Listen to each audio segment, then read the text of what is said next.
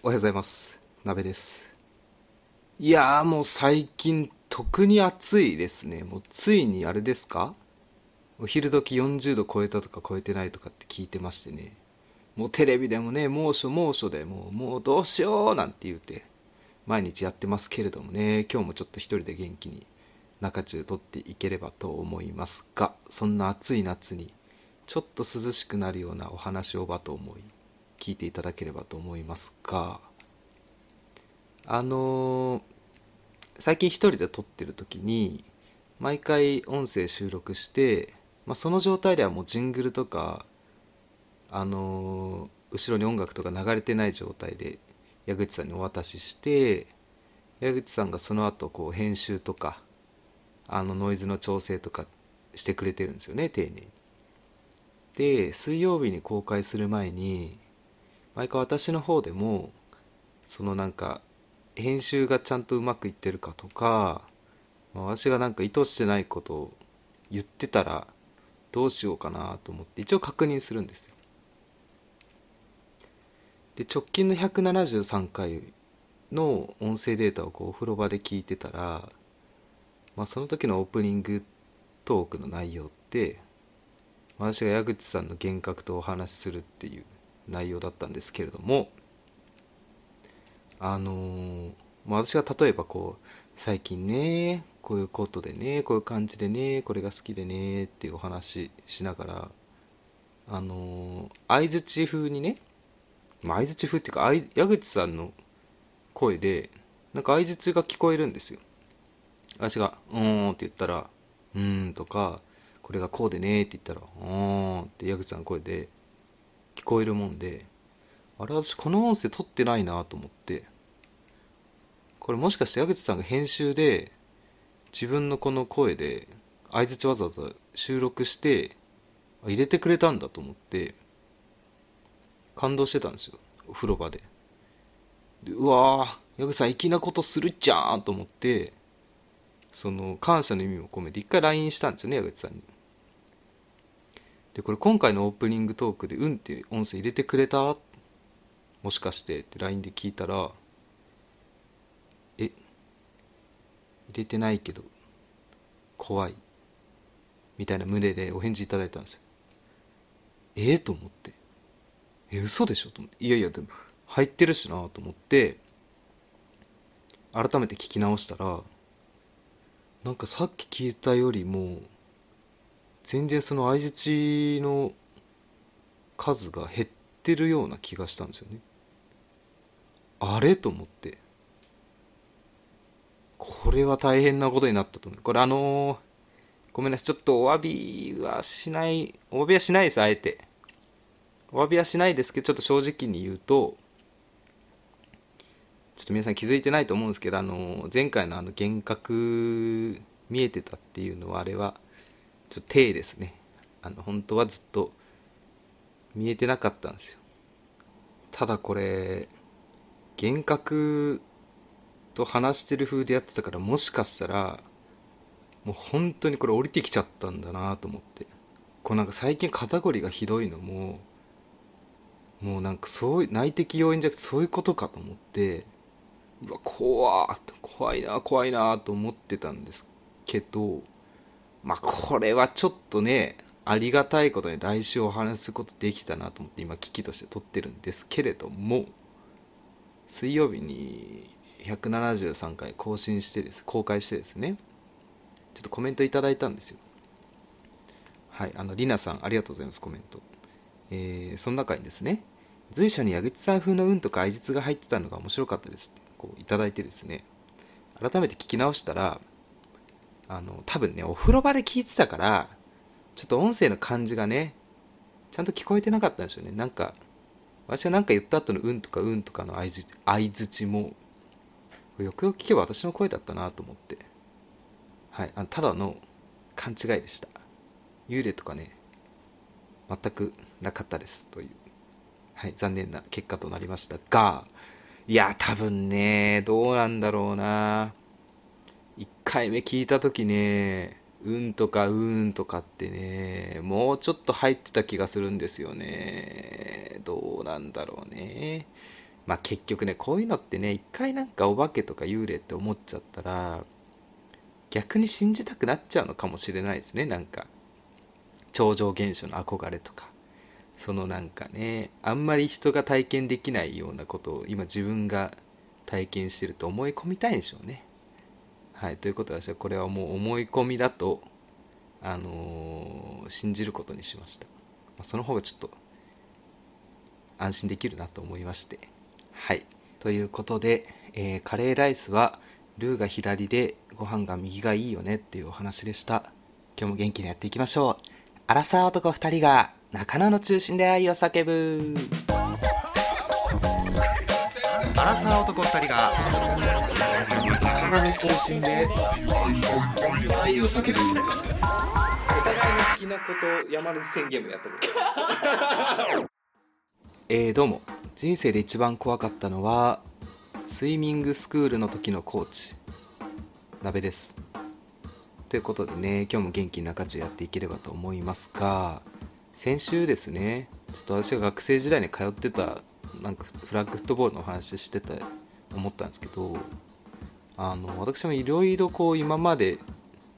人生歩んできた中でいろいろ習い事してきたなと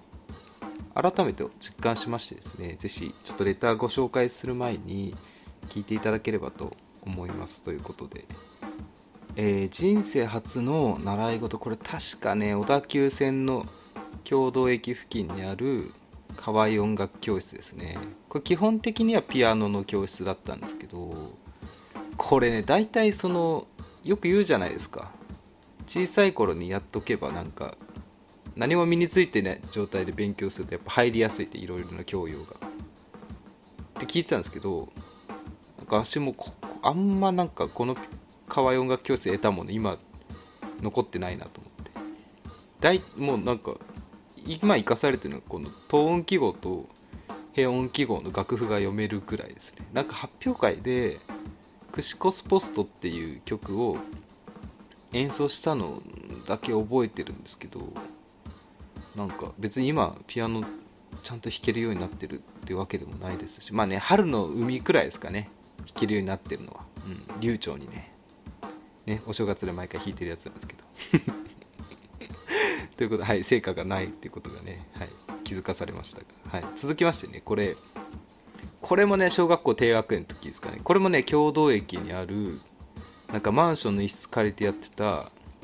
これ名前忘れたななんとか英会話教室っていうの。言ってたんですけどこれやられましたね。完全にやられましたこれ。あのー、これもお兄さんが先に行っててなんかお兄さんこう英会話教室が帰ってきた時に右手にあなんか ABC が1個ずつ書かれたブレスレットみたいなビーズのブレスレットみたいにつけてたんですよ。赤と青とね黄色の。これがね非常に羨ましくね思ってこれやられましたね。これ私も欲しいって言った瞬間来週から英会話教室ね連れてかれてねあのー、まあいろいろやってたんですけどこれもね一体意味あんのかなこれも。なんか今でも一番覚えてるのはあのー、レッスンが終わった後にあのー、なんかロンドン橋っていう英語の曲があってロンドン橋「フォーリンラブ」みたいな歌をみんなで歌いながら先生がこうアーチを作ってくれてあのー、部屋中駆け回るみたいな 謎のしきたりをやらないと帰れないみたいなことがあったなぐらいですね覚えてるのは。これもね別にこれやってその英語を聞き慣れる耳を手に入れたかと言われるとあのー、よくなんかあんまり実感してないですね。ただね身についたのはなんか神経衰弱英単語のカードで神経衰弱するみたいなのがあったんですよ。でアップル絵がリンゴの絵があって下にアルファベットでアポって書いてあるようなベネーラと書いてるやつの神経衰弱があったんですけど 英語力じゃなくて神経衰弱の強さだけ手に入れたような気がします。はい。そんな印象でした。でね次に通ったのはこれですかね。これ先週もお話したんですけど三軒茶屋にある。ごめんなさい。ちょっとお茶の水って先週言っちゃったんですけどこれ三茶でした。お茶にね濁されましたね完全に。三茶の囲碁教室ですね。これもねもう何も身についてないです あのまあ三茶にまで自転車で30分ぐらいかけて確か行ってたと思うんですけどそれの体力だけですね身についたもう囲碁のルールとか全く覚えてないです。囲ったら取れるぐらいですけど、うん、あれなんか多分 囲えばいいってもんじゃないみたいですね囲碁うん。はい。で次のね次これ小学校いつかな。2年生か6年生中1までやってたのか。これ希望が丘スイミングスクールっていうですね。あのー、国道何番だあれ。環状8号線沿いにあるスイミングスクール。これは良かったね。もうね先生がねめちゃめちゃ怖くてね。あの、なんか度胸がつく体力はもちろんついたんですけど怖い人と立ち向かう勇気とか。恐怖から逃げないことを覚え手に入れたのがこのスイミングスクールでしたね、はい、非常に良かったですね、はい、私あのバッタバック平クロールで一番好きなのは平泳ぎ。あ平泳ぎ。平泳ぎかな、うん、これは良かったです。やっぱ泳げるとね大人になってもジムでこうあの役に立ちますね。体を動かすのに、うん、これは良かった。はい。でこれ小学4年ぐらいかな次。小学校でやってたサッカークラブに入りました。あのもうねすごい今でも覚えてるのは私は左サイドバックっていうこうディフェンスのポジションだったんですけどあのディフェンスってあんまシュートの機会ないんですよね。でも小学生の感性だとサッカーといえばもうゴール決めたいんですよ。それが一番かっこいい瞬間だったと思うんですけど私が初ゴールしたのがこう、まあ、小4に入ってもう多分小5の夏合宿かな。初めてその練習試合した時に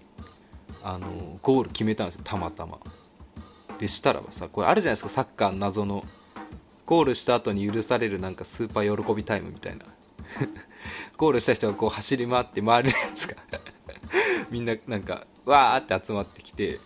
あの喜びを分かち合うみたいな謎の時間があると思うんですけどそのコーチもなんかもう感極まって走ってなんか熱く抱きしめてくれたんですよね。お前やったなみたいな。初めてゴール決めたんだとすごい喜んでくれてわなんか幸せだなって思っててああここ好きだなとあの思ったんですけどあの我々がこう二十歳になったタイミングでそのサッカーの当時のコーチが「お祝いだ!」っつって飲み会開いてくれたんですよ。もう貸し切りで。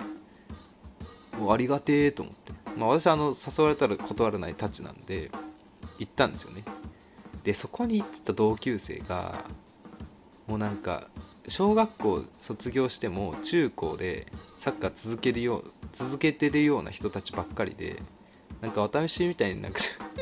小学校卒業と同時にサッカーやめたみたいな全然いなくてみんなサッカーの話ばっかしてるんですよ。あ全然面白くないと思って。で コーチもまあ、きっとサッカー続けてた人とはずっとやり取りがあったんでしょうね。仲良く話してるんですけど私の名前一切呼ばないんですよ。うん。あこれ絶対もうこれコーチ私のこと覚えてないなと思ってその瞬間もうなんか熱が冷めましたね。はいなんか寂しいですけど。うん。なんかもう思い入れないですよサッカークラブに当時の。今でもその時にチームメイトだった人で仲良くしてるのも1人ぐらいですからね。うん。でねもう続きましてこれもうダメだ。時間ないですね。いろいろあるんですよ。この後も話したいこと。公文とか一等個別指導学でめちゃめちゃ官能的な先生がいたとか正常のあのプレイスって塾で今はないですけど頑張って中学受験目指したとかあの栄光ゼミナールでなんかとか早稲田アカデミーの合宿で友達となんか言っちゃうことしたとかあのいろいろあるんですよ。これねちょっと河合塾とか大学受験のね前に言ってたんですけどこれもうすげえ話したいんですけどもういつか話しますこれ。いつか聞いてください。これちょっと河合塾の話めちゃめちゃしたかったですね。はい。ということでえー、本日も皆様から頂いておりますレターのご紹介させていただければと思いますいつもありがとうございますそれでは1つ目のお便りご紹介いたしますペンネームハムさんからのお便りですはじめまして、いつも寝る前に3人でお話している気分で聞いています。癒しの時間ありがとうございます。こちらこそありがとうございます。いきなりですが相談をよろしいでしょうか。マッチングアプリで気が合った年上の男性と今日3回目のデートをしてきました。ポーカーフェイスの落ち着いた方で、かっこ真顔で面白いことを言ったりするので、それはそれで楽しませていただいています。彼は流れ星です。はい。ありがとうございます。これ流れ星ね。ちょっと私矢口さんで流行らせようとしてる。あの調子いい時に使う言葉でね流れ星っていう以前ご紹介させていただいたと思うんですけど、はい、初めて使っていただけたのがハムさんです。ありがとうございます。はい。続きましてなかなか2人の関係が進展するような会話がなくさらに彼の気持ちが読めないので困っています。またデートの約束はほぼ私からなのですが有給を取って休みを合わせてくれますかっこここでいつも脈なしなの？え？ありなの？と頭を抱えます、えー、デートの終わりは今日も進展させられなかったなと心の中で旬としてバイバイしてます。一緒にお出かけする友達と思われてるのか時間をかけて私を知ろうとしてくれてるのか？さては奥手なだけなのか？いや自信ないくせにポジティブな妄想をする癖がありその後傷つくパターンは何度もありますがえー、だらだら書いてしまいすみません。彼の気持ちは彼にしかわからないのでまず私の気持ちを素直に伝えられたらなと思うのですがアドバイスいただけますと幸いです、えー、彼の気持ちを探るために不器用で口下手な私にもできることがあればもし教えてください。ラジオにメール初めてでドキドキです。いつも相談メールには親切になって優しい言葉をかけられているお二人なので勇気出してメールさせていただきました。長くなりましたがお二人ともお体には気をつけてお過ごしください。これからも楽しみにしています。ということで初めてのお便りありがとうございます。えー、まずはですねポーカーフェイスの落ち着いた彼の気持ちを探るために、えー、不器用で口下手な私にもできることというところでですねあのまあね気になる人がね今どういう気持ちなのかみたいな脈ありなのかなしなのかみたいなのってどうやって私今まで見つけてきたかなって思い返してきたんですけど思い返してたんですけど私も今日こんあ私もねこう告白する時だいぶ慎重でもうほぼ100%いけるぐらいのタイミングで告白する派だったんですよね。そういう時どうしたかなって思い返すと結構ねデートとか、まあ、一緒に遊んだ後ですよね。その日まあ、夜解散した後すぐの対応が結構ですね好きか嫌いか脈ありか脈なしかみたいなのって非常に分かりやすいなと思っててあの、まあ、これ例えばですね2人でデートしてあの全然脈なしだったらもうデート中でだいぶ疲れると思うんですよね、まあ、例えば昼から会って夜ご飯食べて解散ってなるとだいぶ疲弊しててもうなんかあ疲れたなこの人ともういいかなみたいな思うとなんかその今日はありがとねみたいな連絡した後ってなかなかいいリアクションくれないと思うんですよ脈なしだったら。であの一番いいパターンだともう相手方からですね次いつ行こっか次ここ行こっかみたいなあのやり取りが来るとこれ非常に私の中では前向きかなって思うんですよね。で、まあ、一番いいパターンはですねこれも結構まあ博打なのかなどうなんだろうな。例えばデート終わって1回解散するじゃないですか。で彼がですねあの、まあ、電車まだ乗ってないだろうなくらいのタイミングであのちょっとまだ飲み足りないしちょっともうちょっとお話したいからもう一軒行かないみたいな解散した後にもう一回ちょっと誘ってみるみたいな。それであいいよもう一回じゃあ集合しよっかみたいな流れになったら私はこれ非常に前向きだなって思いますね。私実際そういうこと過去あってその日そのままそこで告白して付き合えたみたいなことあったのでまあまとめて言うとあれですよね。デート終わってその日中の彼のリアクションで好きか嫌いか私は判断していいんじゃないかなって思います。それでねあの非常に脈ありだなって思ったら是非ねちょっとあのー、まあ、書いていただいてるようにお気持ち伝えていいんじゃないかなって思うんですけどね。是非ねあのまあ、よくあると思うんですよ。大人になって LINE で、まあ、大人の学生でもあるか。LINE とかメールとかで気持ち伝えるみたいな。私はね直接言った方がいいなと思ってて、まあ、例えば男性の中でも告白された時の対応どうするかっていろいろあると思っててまあ、仮に例えばじゃあこのポーカーフェイスで落ち着いたお兄さんが奥手の方だったら LINE で告白されちゃうといろいろ逃げ場があると思うんですね。断り方とか。ちょっと悩んでたら。うーんどうしようかなみたいな。でなんか猶予を与えちゃうので。これね直接言うことであのまあ逃げ場って言ったら言い方悪いですけどあの、まあ、例えばその人が付き合ってみたらもっともっと好きになるかもしれないから一応付き合ってみようかなみたいなタイプだったら LINE でお話しするより直接言った方がああじゃあ付き合ってみようかなって気持ちになりやすいと思うんですよね。はい。なのでちょっとお気持ち伝える時は是非直接言ってみてはいかがでしょうか。あのー、まあ、ちょっとお話それちゃうんですけど私が今までこうマッチングアプリして女性と会う時は、まあ、大体お昼集合にするんですよね。で初めて会ってまあなんかお散歩したり映画見たりしてお昼ご飯行くんですよ。で その中でああもうこの人ちょっと合わないなとか違うなと思ったらもうお昼食べて解散にしてますいつも。でああこの人ちょっといいなとかあいい感じだなと思ったら晩ご飯まで行くようにしてます。脈なしの場合はだいたいこうお昼ご飯食べた後あちょっとごめん予定夜あるから帰るねって言って解散します。はい。なんかそういう人は多いんじゃないですかね。どうでしょうか。はい。ということで何かの参考にしていただければと思います。はい。お便りありがとうございました。えー、続きまして2つ目のご紹介です。匿名の方からです。えー、普通の友達で別に嫌われている感じもなく穏やかな関係だった男の子と何もないのになぜか最近気まずい雰囲気です、えー、関係的には向こうからたまに雑談の LINE が来たり以前はみんなでの遊びに誘ってくれたりもしてたので仲いい男友達と思っていたのですが最近はばったり廊下であっても気づいてないふりされたりみんなの前で積極的に話しかけてくることもなくなり嫌われちゃったのかなと悲しいです。お二人はこのようなことありましたか？男女の友情って難しいですね。というお便りでございます。ありがとうございます。はい男女の友情で、えー、今まで仲良かったのに急に塩対応になってきちゃったということでございますが、まあ、男女の友情難しいですよねそもそも。でねこれ最近はばったり廊下で会ってもっていうことなのでどうなんでしょう。学生の方なんでしょうかね。どうですか。まあ一応会社の廊下とかあると思いますがうーんまあね、いろいろ私もこのお便りいただいて、ちょっと人生振り返ってみたんですけど、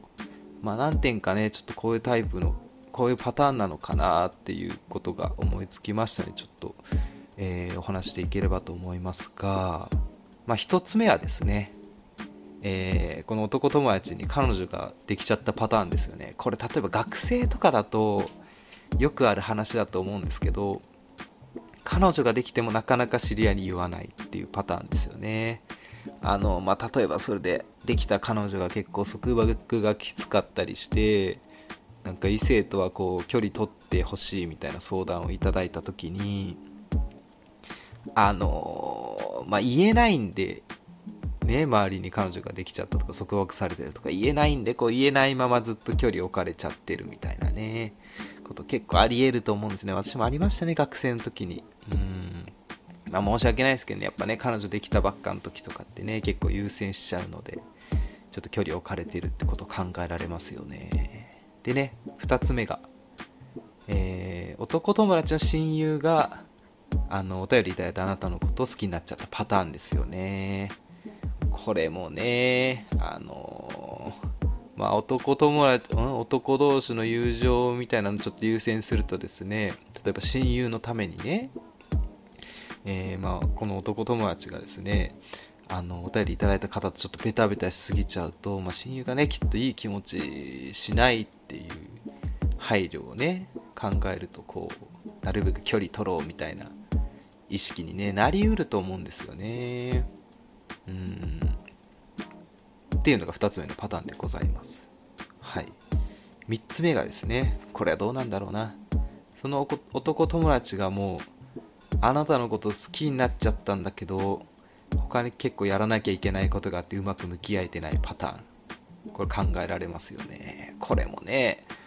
私も、まあ、ちょっと私の場合はその彼女いた時のお話になっちゃうんですけど、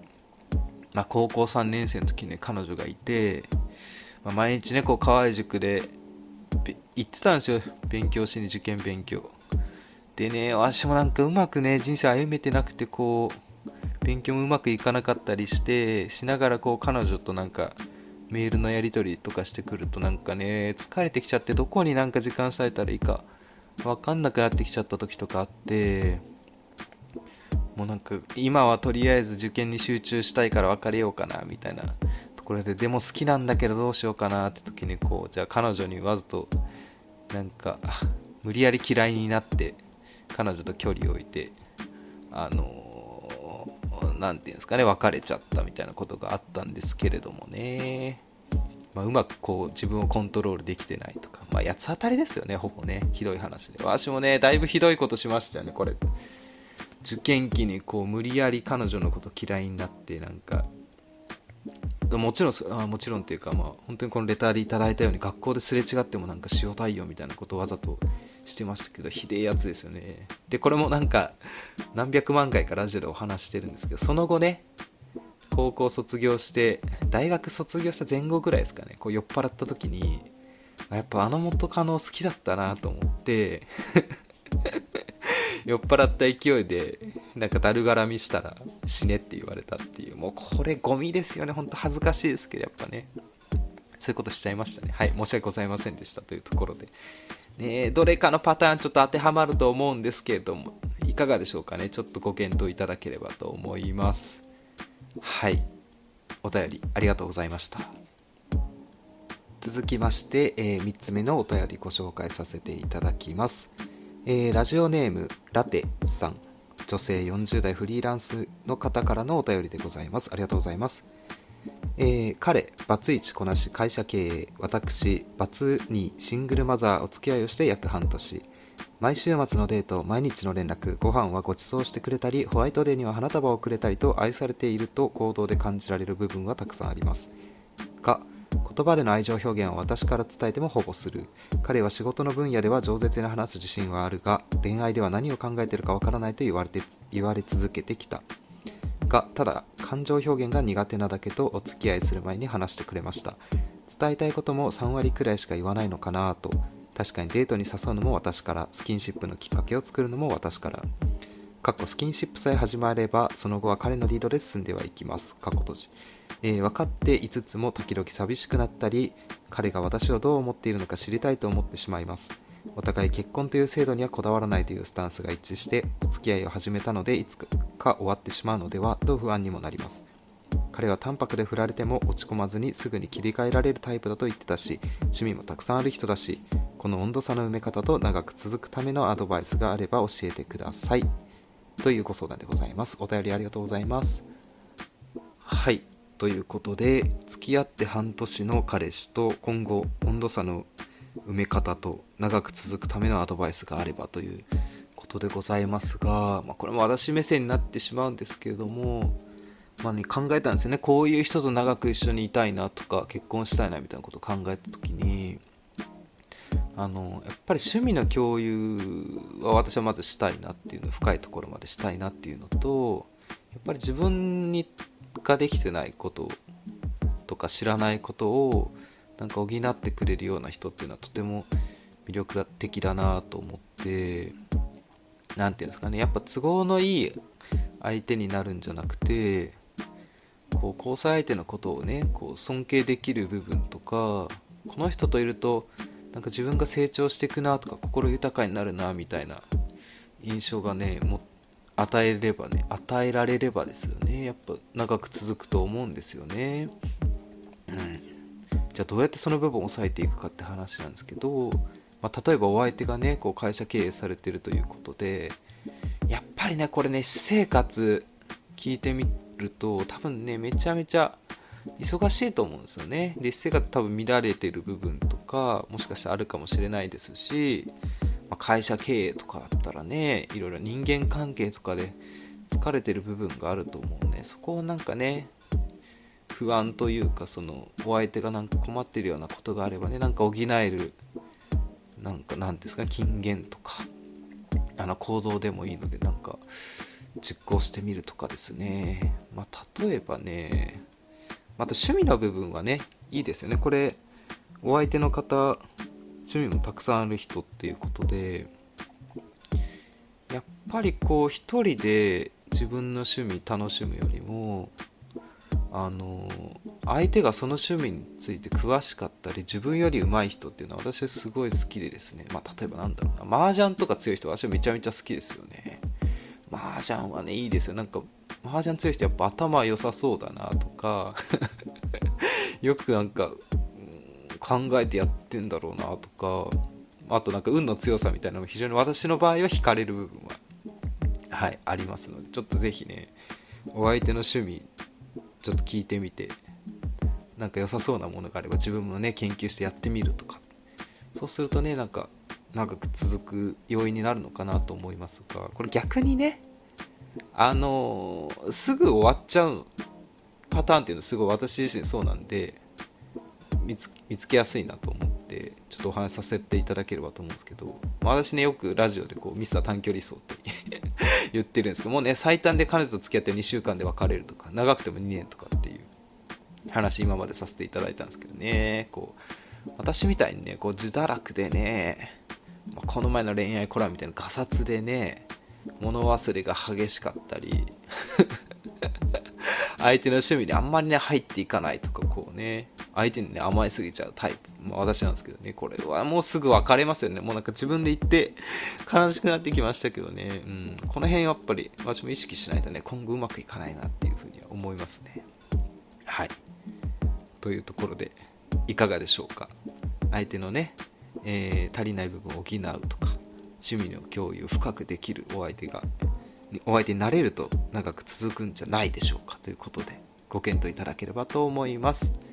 お便りありがとうございました。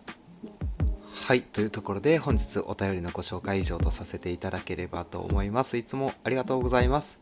えー、今後もですね恋愛のご相談でしたり恋愛関係ないこと何でも問題ございませんのでぜひぜひスタンド FM のレター機能や、えー、E メールの方からいただければと思います。メールアドレスは info.nakachu.gmail.com えー、中中のスペルは NAKACHU でございます。お待ちしております。矢口さんも知らないようなことを言います、えー、右のおでこから右の首にかけてほくろが一直線につながってます。はいということで本日続きましてはですね恋愛コラムではなくてえー、あれやってみましょうか。美しい日本語を使おうのコーナーです。略してうつにほということでね。私がこれまたいいですか？これちょっとね矢口さんいる時にねこれぜひね紹介したかったんですけれどもちょっといろいろもうね私も言いたすぎて言っちゃおうかなとこ虎の子の私の虎の子のうつにほこれ共有していいですか？皆さん。これすごいですよ。こうもう一番これいつか使いたいですね。これ知ってますか？これあの希望の木に送り仮名で「う」で。これなんて書くなんて読むと思うんですか？希望の木に「う」で。これ。すごいですよこれ「恋願う」って読むんですけど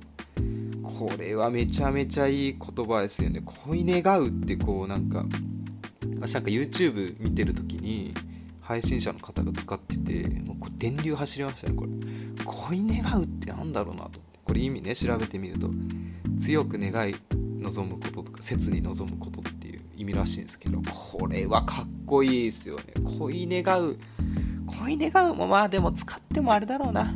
1年に1回だろうな使ってこれ貴重性とかね、うん、価値を高めていきたいですよね。恋願うの。美しいわこれも。字面見ただけでもなんか惚れ惚れしますよね。恋願うね。これね恋愛の場面だとね。まあこれも告白とかねプロポーズ前ですよね。あの まあ例えばね私あなたのことが好きですと。付き合いたいと恋願っておりますとかこれ言いたいですよね。恋願うね。ですよね。これはい是非皆様も大事な場面で使ってみてください。効果があるかは保証できません。ありがとうございます。ということで本日のうつにほ以上でございます。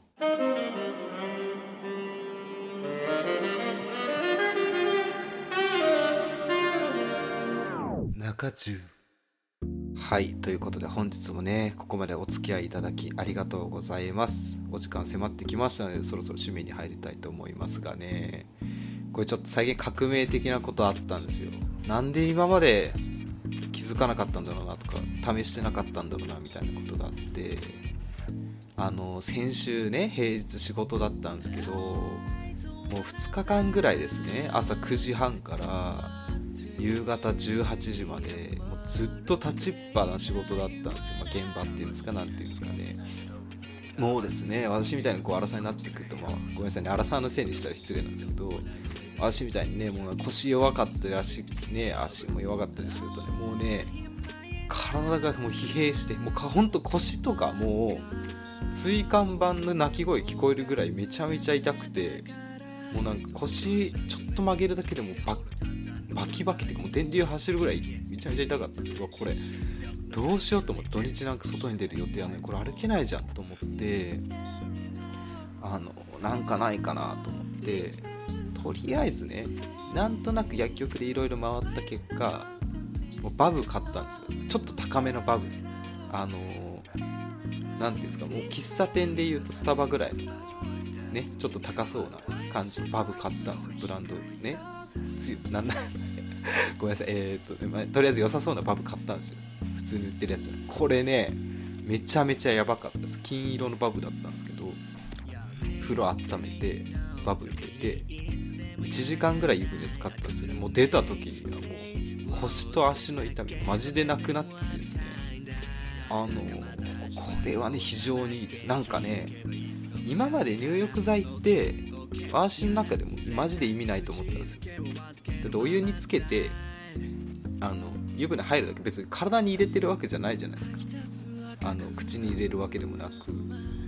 あの別に注射注入するわけでもないんでいやこんなん言ってるだけじゃんって思ってたんですけど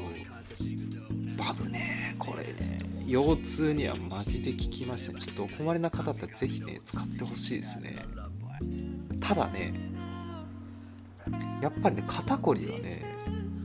全然良くなんないですよね。これ本当についてんじゃないかな。思いますよね。なんかね,、まあね、とりあえずね腰痛と足の痛みでバブが効きました。健康のお話でございました。はいおじトークです。ということで本日の「ぞっこんラブ」でございますがはい皆様お察しの通り本日浴衣でございます。いいですね夏浴衣着てね交際相手とね歩きたいですよね。まあでも花火とかはいいかな浴衣。うん。大江戸温泉とか行きたいですよね。ありがとうございました。次回の更新はまた水曜日でございます。また聞いてください。さようなら。